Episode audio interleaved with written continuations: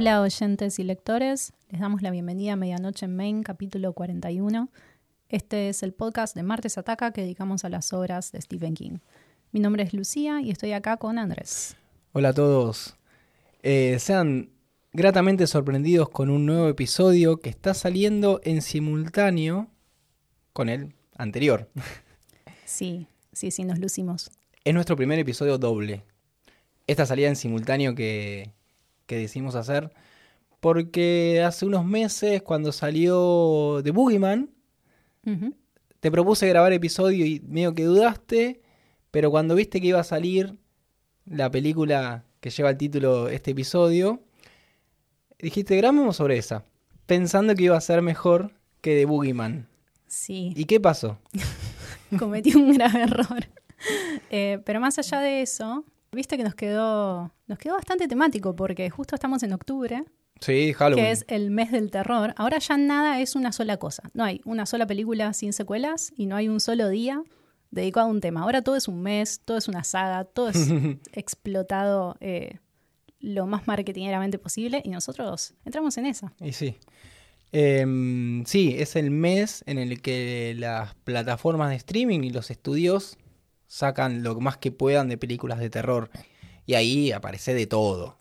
Realmente de Eh, todo.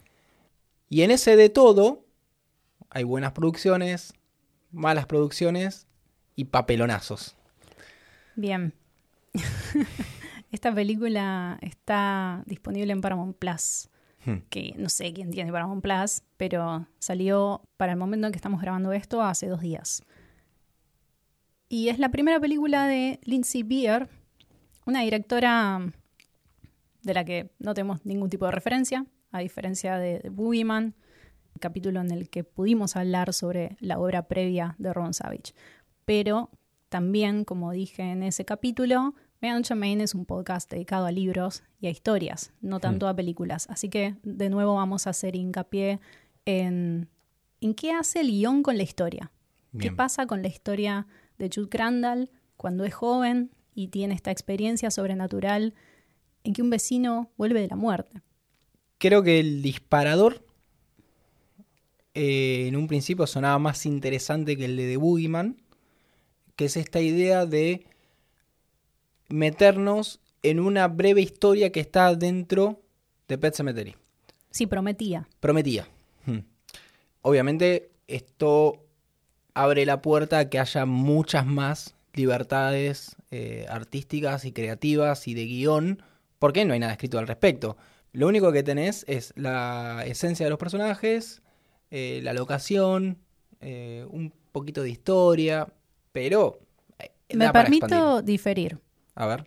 Yo pienso que con la el cuento de Jude Crandall había suficiente material para trabajar algo muy contundente. Y precisamente pienso que falla queriendo contar más cosas. Cuando ya había algo que era muy concreto y muy poderoso. Así que hablemos un poco de- del cuento dentro de la novela, que es esta historia que Jude Crandall le cuenta a Louis Creed cuando se ve venir que Louis está pensando en enterrar algo más que un gato. Aprovecho para aclarar que esto es con todos los spoilers de Pet Cemetery, la novela, la primera película, la segunda película, el reboot, eh, esta que vino ahora, todo. Bien. Vayan a leer Pet Cemetery en la medida de lo posible o a escuchar el capítulo 4, donde hablamos ampliamente sobre esa novela que personalmente es mi favorita y es una novela muy oscura y que toca tópicos bastante complejos y difíciles de abordar.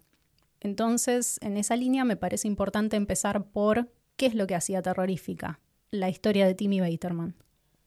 Yo anoté tres áreas, Ok. pero si querés, danos tu opinión primero. Esto es algo que ya habíamos mencionado en el capítulo de 4, dedicado específicamente a Pet Cemetery, que es esta idea de la pata del mono, El cuento de Jacobs. sí, el cuento de Jacobs, de revivir un ser querido sin tener noción de qué es lo que vuelve del otro lado. Este zombie que en realidad no es un zombie, sino es un...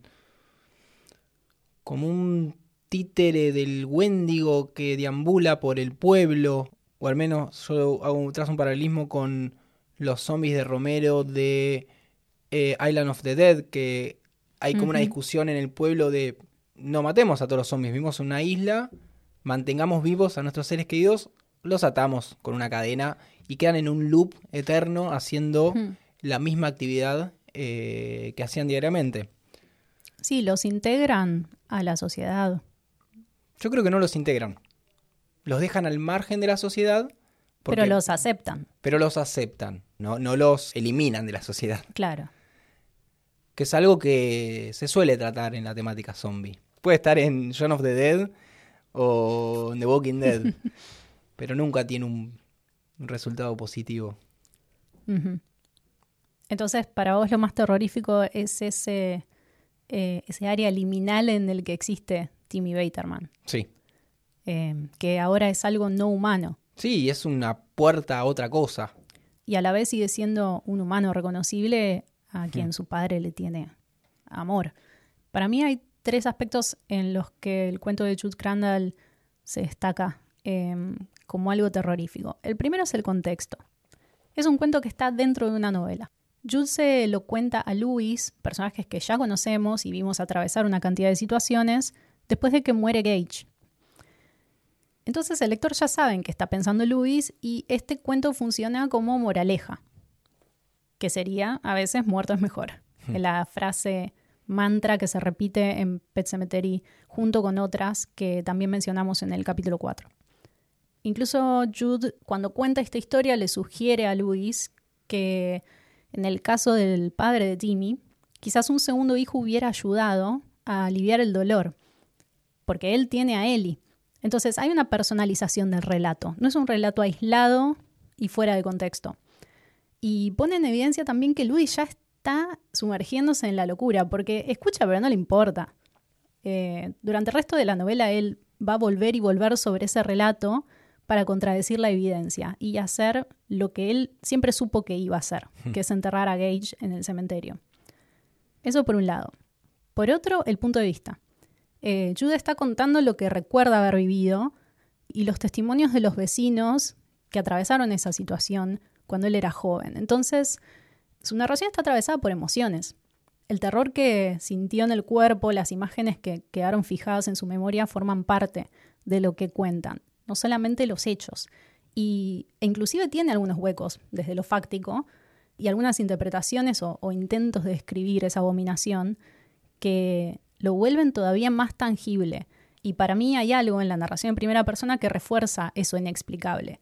La incapacidad de entenderlo del todo aún después de tanto tiempo y habiendo tenido esta experiencia compartida con otros.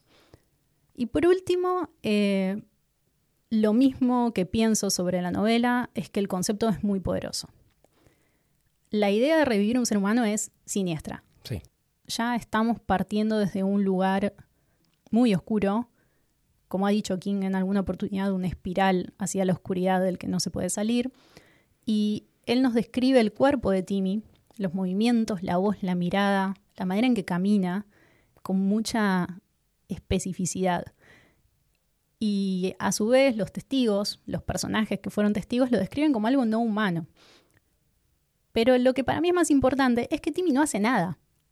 Como vos decías, lo único que hace es deambular por el pueblo. Lo ven pasar. Como mucho dice alguna verdad secreta sobre los vecinos. Esto se parece un poco al personaje de André Linoche en Storm Sí. of the Century, eh, porque es un indicador de que él está en contacto con un más allá o con un poder superior que solo ve lo malo, o sea que es un poder demoníaco. Y acá coincido con vos, esa inacción, ese deambular lo vuelve todavía más perverso. Es un cuerpo sin vida y algo lo está moviendo de acá para allá. Creo que ese estado de Timmy deja un lugar a la imaginación del lector donde surgen las ideas y las interpretaciones más oscuras posibles. Y todo esto también está tan alineado con la idea central de Pet Cemetery, que es que el horror engendra más horror, y cuánto de eso puede soportar la mente humana. Son algunos de los muchos temas que la novela explora en profundidad. Y que lo hace de varias aristas, con varios resultados. Hay una cosa que hablábamos en su momento, es porque Jude Crandall le da esta solución a Louis Creed de enterrar al gato, sabiendo lo que eso después va a disparar. Y, por ejemplo, cuando Norma, su mujer, fallece, no va en busca de esa solución. Estuve pensando en eso porque volví a escuchar un poco por encima el capítulo 4, para no repetirnos demasiado, y mm, hablábamos sobre ese tema. Creo que yo decía que mm, lo mismo que estás diciendo, que era curioso, ¿no? La decisión. ¿Por qué Norma no y Gage sí? Bueno, o Church. Y hay algo que no dijimos, tal vez es un pensamiento que tengo ahora, que tengo cuántos años más. Ese capítulo es de los primeros, es el Sí. 4. Eh, y es que quizás Norma está más alineada con el orden natural de las cosas. Una mujer mayor que vivió toda su vida. En cambio, Gage, hay algo ahí que se siente injusto desde ese lugar en que nosotros inventamos reglas para la vida y la muerte. Sí, pero em, Jude no le... Justamente cuando Luis tiene la idea de enterrar a, a Gage, Jude dice que no. O, o mismo antes de que suceda el, deceso de, de Gage, hablando sobre el cementerio Micmac, Luis le pregunta, che, ¿alguna vez enterraron a una persona ahí? Claro, pero Y- y yo digo desde, desde el punto de vista de King, que te está contando una historia y va a ir hacia un lugar dramático con esa Ah, historia. entiendo, entiendo. No sé si tendría tanto sentido que reviva a una señora viejita. Hay algo en esas muertes, en la de Church y en la de Gage, que se siente injusto, que se siente eh, demasiado pronto y que afecta de una manera demasiado profunda.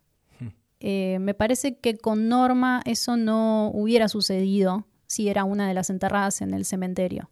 Simplemente porque como personas tenemos esta lógica secuencial de cómo funciona la vida, ¿no? Nacés, creces, te morís.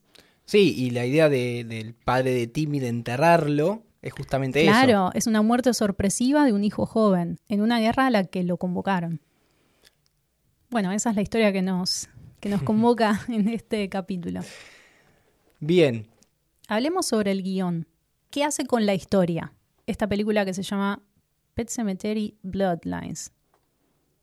¿Cómo le vamos a decir? Líneas de sangre, lazos Linaje. de sangre. ¿Cómo se llama en español? No sabemos. No, no tengo idea. Por empezar, está adaptado en otra época porque está basada en la historia de la adaptación del 2019. Entonces Timmy vuelve de Vietnam. Sí, para esta película la versión de 2019 es canon, no la original de 1989.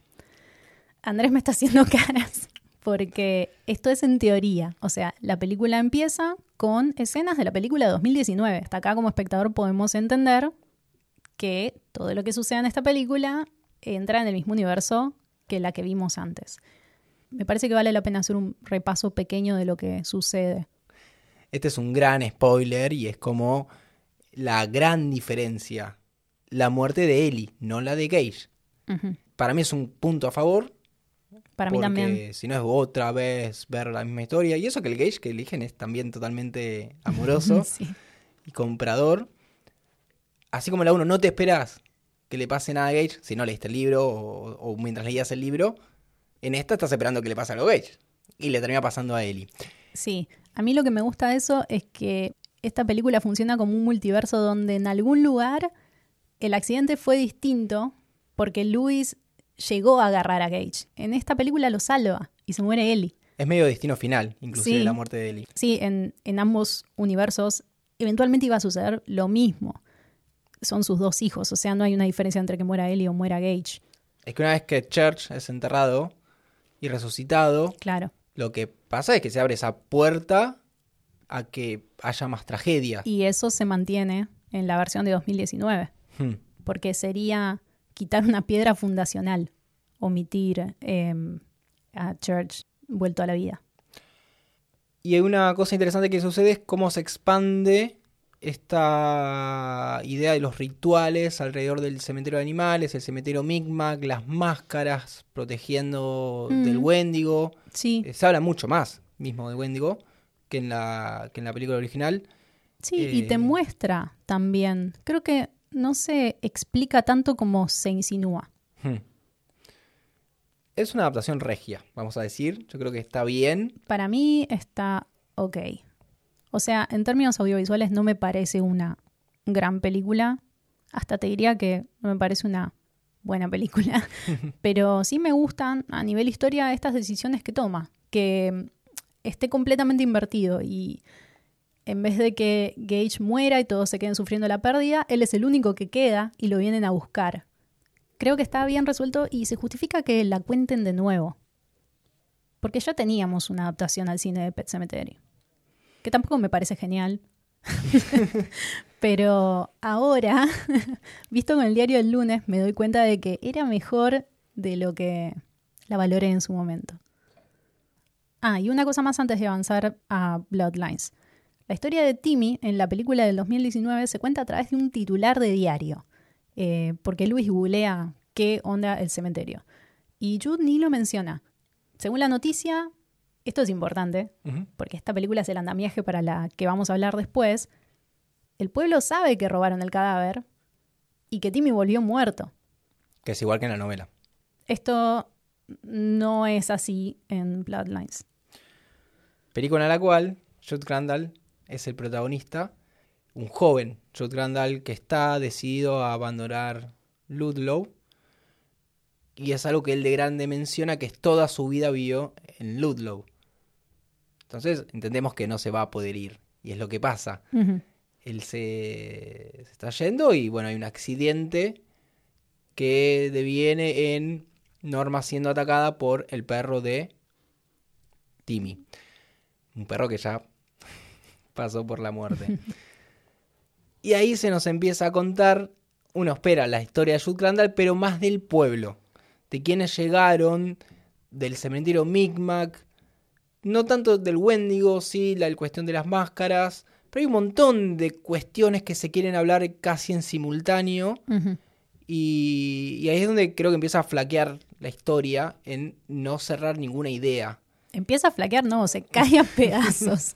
eh, porque en vez de construir en torno a un argumento concreto y perfecto, que es revivir un ser querido y que vuelva maldito, eh, intenta abarcar demasiado sobre la mitología de Ludlow, el cementerio, nos quiere explicar todo en vez de mostrarnos esa situación específica en detalle y explorar las emociones de los personajes y las complejidades que se dan entre el padre y el pueblo, el padre y el hijo, el padre y su propia decisión de revivir al hijo. Había un montón ahí para trabajar. Pero no, eh, nos empieza a contar, y cuando digo contar quiero decir explicar verbalmente todas estas otras... No, hay, hay tantas cosas que no sé por dónde empezar. ¿Cómo abordar este cuento expandido? Creo que inclusive es difícil despegarlo de lo que vemos después en la pantalla, porque van muy de la mano las, eh, lo desastroso que estamos viendo, que no podemos contar solamente la- el guion, porque la imagen refuerza todo lo que está mal. Sí, en- entiendo. Yo generalmente trato de dejar el tema audiovisual para el final, pero es probable que lo vayamos picoteando porque es muy difícil, si no... Es difícil contar el guion porque cuando ves la película tampoco es que se entiende tanto. Bien, si querés podemos empezar por... Pará, antes quiero decir algo. Y es que yo tuve la idea de que veamos esta película por separado y no nos digamos nada al respecto y Andrés me la bochó. Cuando nos sentamos a verla y apareció el título, ya nos empezamos a reír. El título está diseñado como ese meme de Graphic Design is my passion Sí, es horrible. y ya todo fue cuesta abajo a partir de ahí. Podemos arrancar por la historia de, de los amigos, si querés, porque hay tantas cosas eh, que son Jude, Manny y Timmy. Mm, sí. que fueron amigos en la infancia y ahora de jóvenes, sus caminos se separaron y la historia nos intenta contar que esa amistad fue una super amistad, pero a través de inserts y ninguna secuencia en la que digas como, ah, por algo se llevaban tan bien. Pasa eso, que querés hablar de un tema y no hay mucho por para hablar. Bueno, eh, acá podemos expandir un poco que Manny es un personaje nuevo.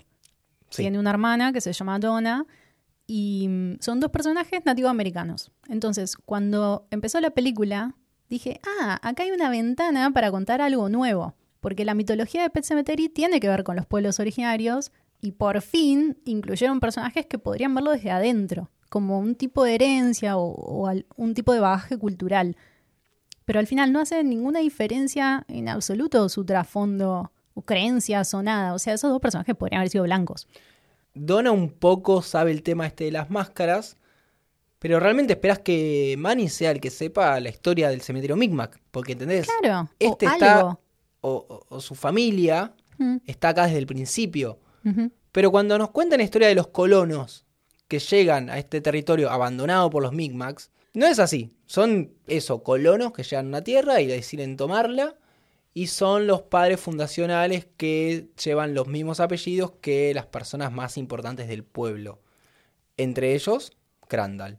Sí, no puedo mantener la seriedad mientras lo contás porque esa secuencia parece un sketch de Monty Python. Ah, es verdad. Sí. Igual no es de lo peor. Esa inclusión no me parece que se vaya tanto de tema. Em, y hay otra cosa que tampoco me pareció mal, que es ese ritual que hace Timmy dibujando una espiral con sangre para que el Wendigo mate a los que saben que él revivió.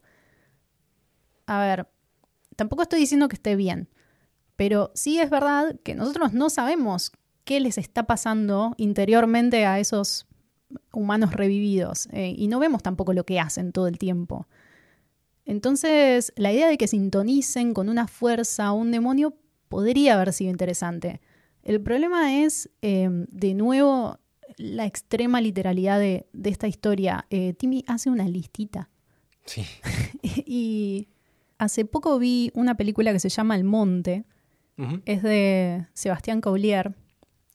Y sin eh, contarles ni siquiera la trama, hay un actor que puede transmitir que está sometido por un tipo de fuerza inexplicable solo con estar inmóvil o mismo a través de gestos y acciones que se ven un poco raras, pero no son necesariamente fuera de lo común. Y tiene algunos elementos compartidos con Pet Cemetery, pero esta película no le tiene miedo a la abstracción, a no mostrar y no justificar, aunque todo lo que sucede se entiende perfectamente. Eh, es un buen ejemplo de cómo sí se hace una película y habiéndola visto hace muy poco, em, me apena que no sea el camino que tomó Bloodlines, porque creo que tenía un potencial y tenía buenas intenciones. Yo eso lo pongo un poco en duda, porque no vamos a ser inocentes, obviamente todo esto es por plata, pero ya la idea de, ah, bueno, la del 2019 le fue bastante bien a niveles económicos, hagamos otra. Sí, entiendo, pero a la vez pienso que hubo un manoseo obsceno del guion que tiene que ver más con algún ejecutivo que con lo que la historia podría haber sido o con los estos em, elementos narrativos que trae y que podría haber explorado. Porque lo único que logro ver en esta película es que hay intenciones de, hmm. pero después eh, se derrumba. Y me cuesta entender cómo pasó. no sé cómo explicarlo, pero la persona que escribió este guion, o tocó este guion, o tomó decisiones, nunca vio una película. Hmm. Entiendo que, es una industria y que, no sé, quizás le hicieron para lavar plata, pero igual, o sea... Sí, no deja de ser una película que lleva el nombre de King. Y un mínimo de respeto tenés que tener. Tenés un montón de guiones de mierda para adaptar, para la varguita o para lo que fuere. Sí, pero además tenés tres antes. Hmm. O sea, ya tenés tres películas que te pueden funcionar como material de referencia para más o menos llevarla por una línea coherente. Y después está toda la trama de los vecinos que conocen cómo funciona el proceso de revivido y tienen un grupo tipo logia que se reúne cuando vuelve un muerto. Y... Sí, que son estas familias fundacionales. Sí, pero hay, hay, como una insinuación de que eso sucede cada cierta cantidad de años. Sí, no sé si cada X cantidad de años, sino que cuando pasa una vez, entonces igual que en la 1, abrís como la, el, tipo el Wendigo entra y van a pasar más cosas. Entonces empieza con Timmy y eso es como, bueno, se vienen un montón de tragedias que hay que cortarlo de raíz. Em, No sé, yo entendí otra no lo cosa. hacen. Porque atrás tiene, cuando el personaje de Pam Grier llama por teléfono, eh, tiene una, no sé cómo explicar, una pizarra atrás, como si fuera un caso que se puede analizar a lo largo del tiempo. Eh, no sé, eh, toda esa subtrama me parece... No entiendo, no entiendo qué hace ahí. Es que es eso, es no entender cuál es la trama principal por momentos. sí, Son muchas sí. subtramas. Total. Pero podemos seguir o confiar en la que la importante es la de Jude Crandall con Timmy. eh, Y a la vez no, porque ese vínculo no está construido en el marco de la película. No, Es más, en el cuento flashbacks. ellos no son amigos cercanos. No Bueno. hay una historia entre ellos. de hecho, Jude Crandall lo cuenta como algo que pasó en el pueblo y que él no se vio involucrado.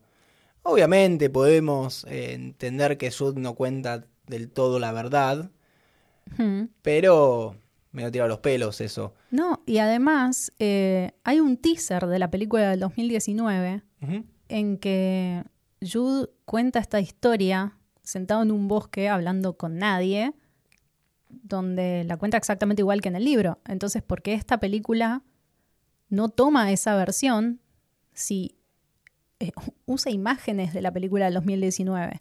Acá la gente no sabe que Timmy volvió muerto, creen que volvió un poco raro. eh, mismo creo que el desenlace también es distinto. No entiendo con qué hechos se compromete esta historia y con cuáles no. Las primeras apariciones de Timmy a mí me dejan inclusive en duda si está muerto o no. Porque Sí. él vuelve de la guerra, Sí, es ambiguo. el padre les dice a todos que volvió vivo, con honores, entonces nadie sospecha de su muerte. Hmm. Y por un momento, viendo la película, yo decía, bueno, cambiaron esta parte y Timmy en realidad vuelve a la guerra, pero se termina, no sé, suicidando por traumas y ahí lo revive recién. Hmm. Obviamente la película ya antes nos muestran en, la, en una intro cómo el padre lo entierra. Sí, que no se ve nada, por cierto. Eso, es, Porque- eso es otro tema a hablar. Sí, lo hablamos después. Pero no, Timmy está ya muerto y no sabes si hay una intención de mostrar un muerto en vida porque estuvo en la guerra y hay que hacer una Mm. crítica o no sé qué, pero a la vez no me parece tan inteligente la película como para querer contar eso. No, estoy de acuerdo. Yo creo que eso nunca fue una propuesta. Porque Timmy termina siendo un tipo que está parado, Mm. mirando al horizonte, nombrando apellidos, algo cosa que está en, la- en el cuento original. Y digo cuento porque me refiero a la, la historia que cuenta Sí, Jude, no el porque cuento de no la novela. Parece eso, una persona que volvió con traumas de la guerra. Eh, y, y Jude preguntándose, che, lo veo raro, hay algo que está pasando con Timmy, no sé bien qué onda. Sí, te lo preguntás después de que atacó a tu novia, el perro totalmente endemoniado y Timmy lo único que hizo fue disparar al aire. Sí, el perro ese todo jorobado, todo rancio. Ah, el, el perro creo que es la mejor caracterización de toda la película. Sí. me atrevo a decir. Eh, y para cerrar eh, la historia, así ya podemos pasar a hablar un poco sobre cómo funciona el audiovisual. Yo opino que lo peor, peor, peor a nivel guion es que la resolución de esta película no tiene sentido con respecto a su propio canon. Hmm. Si Jude Crandall se queda en Ludlow, ni vamos a contar lo que pasa en el medio, pero al final él decide quedarse en Ludlow para sumarse a esa guardia ciudadana o lo que sea, y eso se convierte en la misión de su vida. Se queda para proteger al pueblo del cementerio. Entonces, ¿por qué cuando es viejo en la película de 2019 va y le dice a Luis que entierre al gato? Poniendo de nuevo en funcionamiento ese engranaje del cementerio Micmac. Eh, es exactamente lo contrario que te está diciendo el Claro. final de Bloodlines. O sea, si en algún punto cambió de opinión, porque Norma se muere o porque se volvió loco o lo que fuere, me lo tendrías que haber contado en la de 2019. Y eso no está. Entonces, ¿qué? No tiene sentido. No en tiene absoluto. ningún tipo de sentido. Como que a esta altura, si, si esta historia se cagara en la novela, no me molestaría tanto como que se cague en su propia predecesora. Hmm. No sé. Sí. Muy sea, la es muy- historia está verdad mal. que es, la- es- eso, eso es lo que termina dando más bronca, que el- la historia esté mal. Yo estoy totalmente de acuerdo en que las adaptaciones se vayan de las historias originales mientras mantengan el espíritu, que quieran explorar otras cosas. Sí. Eh, por eso fue muy casual que hablemos de The Boogeyman, donde pasa lo contrario, inclusive de una historia mucho más chica, porque es- nace de una idea, de un concepto, inclusive atraviesa puntos muy parecidos, porque está hablando de la muerte, el duelo, cómo lo procesás, y de una cosa tan chiquita como es un cuento, que es de Boogeyman, armas otra historia nueva. Acá ya tienes la historia contada completamente Sí. y te vas para cualquier lado. Yo honestamente no entiendo cómo, eh, teniendo todo escrito, se puede traducir tan mal. Hmm. Porque, como te decía antes, hay una cantidad de temas contundentes en Pet Cemetery. eh, se puede agarrar de cualquiera para contar esta historia y, y reforzar algún aspecto. Em, Sí, es, es no saber no sé. dónde cortar, es no saber cuál es tu tema de película. Claro. ¿Cuál es el ¿De concepto qué se trata que esta película? explorar. Eh, y no vale decir eh, sometimes that is better porque ya lo escuchamos. Sí, Ya lo escuchamos un montón de veces y no estás haciendo honor a eso, justamente. tal cual. Em, pero bueno, pasemos un poco a cómo se ve esta película. Creo que hay una intención de hacer una película muy oscura, que sea difícil de ver, pesada, Mm. pero porque está filmada mal, porque se ve oscura, es, total, es literal eso. Eh, Eh, sí. Por momentos, Se tomaron muy, muy a pecho la, la oscuridad. por momentos pensaba que era un problema de mi televisor, que se veía mal. Sí, Andrés no podía, no podía ver la película en silencio porque tenía el control remoto en la mano y me decía, ¿cuál es el, el setting que tengo que cambiar para que esto se vea bien? Y yo le decía, no, Andrés, la película es así. la película está mal filmada. vimos de la misma manera de Boogeyman, que nuevamente, de casualidad, hablamos, Hablamos eh, un de la luz, de la sí, oscuridad, cosa sí. que acá Y de la cinematografía en Es general. horrible. Hay un filtro verde cuando las escenas son oscuras Mm. que lo hace inmirable. Sí, eh, la fotografía es un espanto. eh, en la oscuridad el color está desaturado, empastado. Eh, es, la- es una película que visualmente es desinspirada, es plana, no tiene un solo recurso interesante. Y bueno, ya dijimos que el montaje tiene problemas de ritmo y hasta de coherencia. A mí me costó seguirla porque nada es lógico. No entiendo qué están intentando hacer la mayoría del tiempo. Hay unos inserts que son muy al toque de que pase una acción, como acordate Ay, que vimos sí. esto hace un minuto. Pero en la secuencia, inmediatamente después de que pasó, ya hay inserts. O sea, no necesito que me recuerdes lo que vi hace 30 segundos. Y ese recurso lo usa varias veces. Sí. Es insultante. y lo que personalmente más me molestó es la caracterización de los revividos. Que, en mi opinión, es lo más choto. Si hubieran resuelto bien esto, quizás la película se defendía. Hmm. Pero Timmy no es convincente. O sea, estás agarrando un cuento en que la descripción de King es grotesca. La forma de caminar, la mirada perdida, hasta el pelo de punta. Eh, y estos revividos no te perturban porque son gente normal con la cara sucia charlando. No cambia nada en el tono ni en la cadencia del habla, en la textura de la piel y del pelo. Y sobre todo, no cambia la mirada.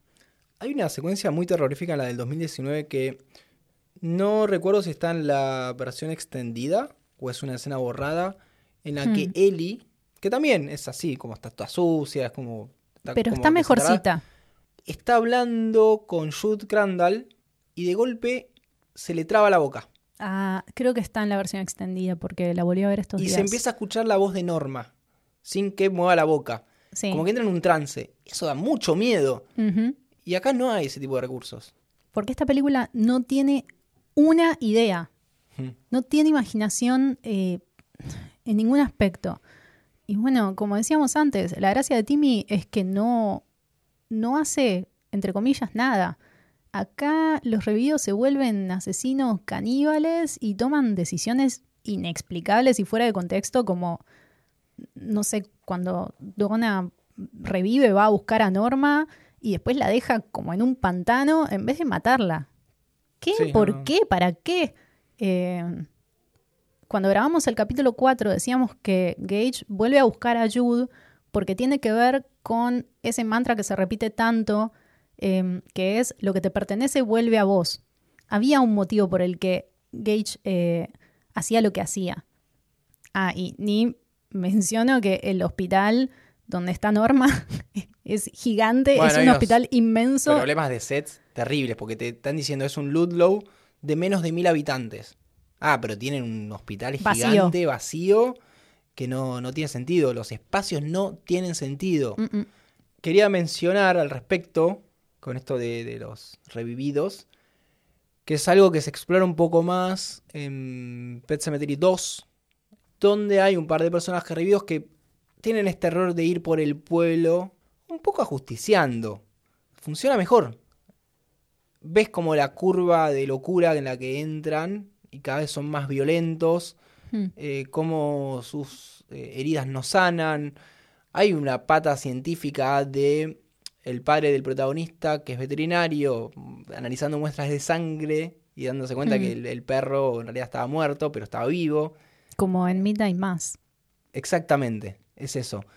Y obviamente la 2, que es del 92, Ujú. y el protagonista es el de Terminator 2. no es tan buena como la original, es muy de muy dudosa calidad, pero si tomás el laburo de ver las cuatro películas que hay, A ver, ranquealas. y creo que es eh, 89, 2019, 92, 2023. Ujú. Sí, para sí. mí también. Eh, pero esta está muy, muy, muy por debajo. sí. Eh, sí, esta película está en el inframundo. No, no. Por momentos, viéndola, eh, viste que la- el episodio anterior ya hablabas de, de La Mother Man, que es una película muy Sí. mala, pero que es medio de culto también, como que da un poquito la vuelta. Esta no, no me imagino dando la vuelta. The Lawnmower Man vive y muere en su propia ley. Claro, esta no, no, no se la banca. Y por momentos tenía la duda de si había una intención o no de hacer una película mala. Pero no sé, a ver. eh, las frenadas de John Crandall. Él siempre llega en el auto y frena de golpe y se baja. Sí, es como, Es él como cree que las- es tan rápido y furioso. Las caídas de, de, De Luis Luis. en la, en la original. Sí. Caminaba y se caía. ¿Eso fue a propósito No sé. o no? Yo pienso que se puede culpar a la dirección en la mayoría de las cosas que no funcionan a nivel actoral, porque los actores no son particularmente malos. Hmm. O sea, David Duchovny, desperdiciado. Totalmente. Desperdiciado. Eh, Henry Thomas es genial, hace lo mejor que puede, pero Flanagan lo trata mucho mejor Hace lo que puede con lo que con tiene. lo que tiene. El que hace Jude está ok, Ujú. eh, más allá de eso de que no sé por qué estaciona así el auto y hay momentos en que debería estar sintiendo algo y no está sintiendo nada. Y bueno, ya dije, la caracterización de Timmy y Donna es berreta. Y bueno, Norma. Norma es una persona que, que no tiene cara de los años 60, pero ni por casualidad. Esa persona sabe lo que es TikTok. Sí, el maquillaje es de otra época. El pelo, de- todo. Bueno, ella actúa bastante mal también. En fin, solo puedo rescatar el, el perro jorobado. Mirá qué malos que somos, que no dijimos al principio, véanla o no véanla. Sí. No, Eh. yo, yo no voy a decir, no voy a decir nunca más eso. Esta por mí no la veas. Es- a ver, he visto muchas películas malas, pero que te dan ganas que otro la vea y experiencie cierta, ya sea vergüenza o, em, o gracia. a ver, nosotros es... también quiero aclarar que tenemos un paladar muy amplio para las películas de terror. No queremos que sean todas terror elevado, entre comillas. Mm. Em, no sé, yo soy muy fan de Malignant. Bueno, Para es- mí Malignant es un peliculón y mucha gente la tilda de berreta. Em, pero esto no es una película. no, no, esto y- y- es un rejunte de planos. y se respalda un poco tal vez en el en la idea esta de directo a streaming pero, Sí, pero, esto de, de- de- mm. de que vayas directo al streaming no te da el derecho a hacer una cosa tan mala Es obvio que esta película salió de un lugar que tenía potencial o, o intenciones de contar algo y en el medio no sé qué sucedió, o sea, a nivel industria, pero creo que está tocada por eso, eh, que ya no se puede mirar como una película de autor ni como una nada, es que no tiene una obra. Mm. eh, sino como un producto que supongo que tenía que eh, devolver ciertas métricas. ¿No? No, no sé. Y un poco esto de colgarse del nombre, colgarse del autor, Eh, Claro, claro. la época en que sale. Va un poco por ese lado. Sí, pero a, a la vez, ¿cuántas veces, lo digo en primera persona porque es lo que yo hago, cuántas veces digo, ¿quién quiere ver esta mierda? Y después cuando la veo, había algo ahí, mismo de Boogeyman. Sí. Yo me entusiasmé cuando anunciaron Bloodlines porque la historia de Jude Crandall es una de las que más terror me generó leyendo la novela y esta película no, no es una película de terror. No hay terror Bueno, porque otro no hay te- o sea, trama. ese es otro problema. No es una película de terror. No, no la puedo considerar una película de terror. No, es una abominación. la, la película es más abominable que Timmy revivido en la novela.